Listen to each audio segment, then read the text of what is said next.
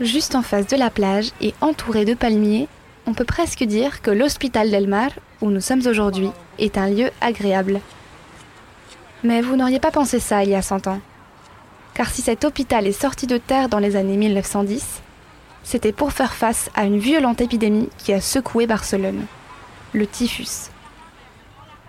Je suis Clémentine Laurent et aujourd'hui, l'historien Pao Moncho va nous raconter la sombre histoire de l'Hospital del Mar, l'une des mille et une histoires de Barcelone.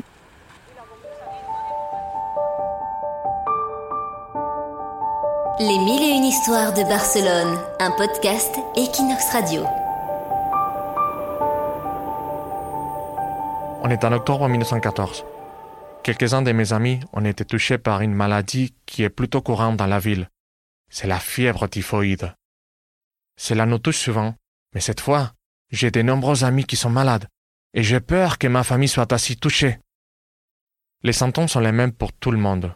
Au début, on est juste très fatigué. On a mal à la tête ou au ventre, on fait de la fièvre, des insomnies. Mais dans les cas les plus graves, les malades se mettent à délirer et vide, pouvant aller jusqu'à la mort.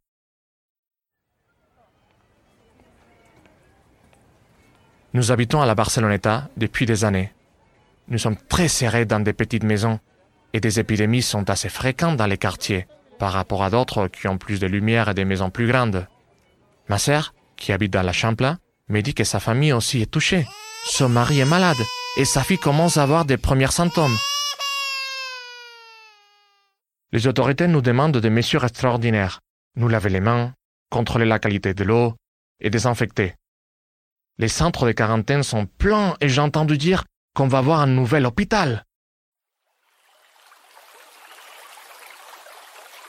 On a découvert que l'origine de l'épidémie s'est trouvée dans le petit canal de Moncada, dans les bornes, qui a été contaminé par de l'eau souillée. C'est au dessert les quartiers de Vella, de la Barceloneta, et la partie sud de la Champla. Tous les habitants peuvent être contaminés. Il y a déjà des morts, et beaucoup de gens sont tombés malades. Le nouvel hôpital va être construit au sud du parc de la Ciutadella. Ils vont réutiliser les anciens pavillons de l'exposition universelle de 1888. C'est juste à côté de la mer. Normalement, on construit un hôpital parce qu'il y a une épidémie, et il est provisoire. Mais là, les autorités ont annoncé que l'hôpital serait permanent. On est déjà en décembre. L'épidémie a l'air de se terminer. 2300 Barcelonais sont décédés et beaucoup sont tombés malades. Mais la situation s'est calmée et on revient de plus en plus à la normalité.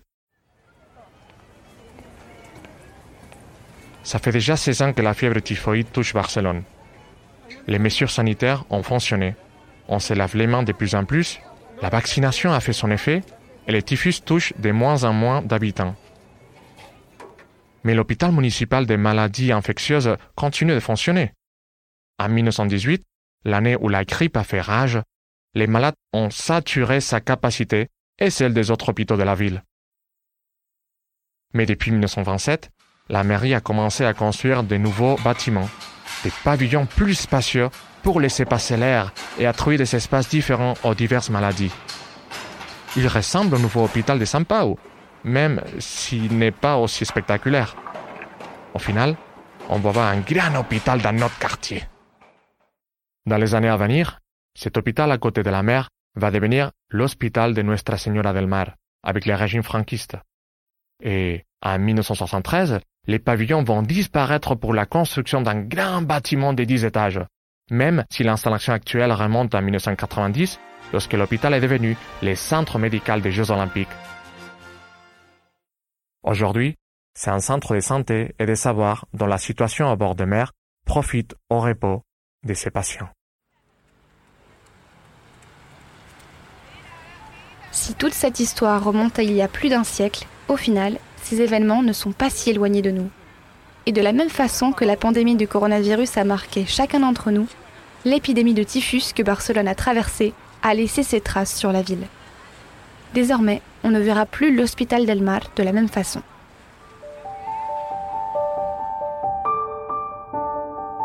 Les mille et une histoires de Barcelone, un podcast Equinox Radio. C'était l'une des mille et une histoires de Barcelone, un podcast produit par Clémentine Laurent pour Equinox et présenté par Pao Moncho, historien et guide de passejan par Barcelone.